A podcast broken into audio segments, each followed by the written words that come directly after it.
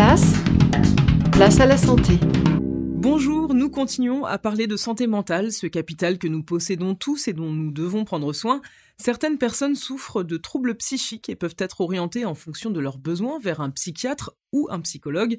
Aujourd'hui, nous avons voulu comprendre ce qu'est la schizophrénie. Écoutez la réponse du professeur Nicolas Franck, il est psychiatre. Alors la schizophrénie fait partie des troubles psychotiques, c'est-à-dire des troubles qui se caractérisent par une rupture des liens avec la, réalité en général, des hallucinations, un délire très fréquemment, une désorganisation du comportement ou des, du discours des idées, et puis volontiers des symptômes négatifs, c'est-à-dire euh, l'impossibilité d'exprimer sa, sa, volonté, ses émotions, etc., etc. Ça peut être une pathologie sévère, mais ça n'est pas incompatible avec le rétablissement, et tout est fait actuellement pour accompagner les personnes vers leur rétablissement. Retrouvez nos chroniques sur la santé mentale sur la chaîne YouTube de Place à la Santé ou bien sur notre page Facebook.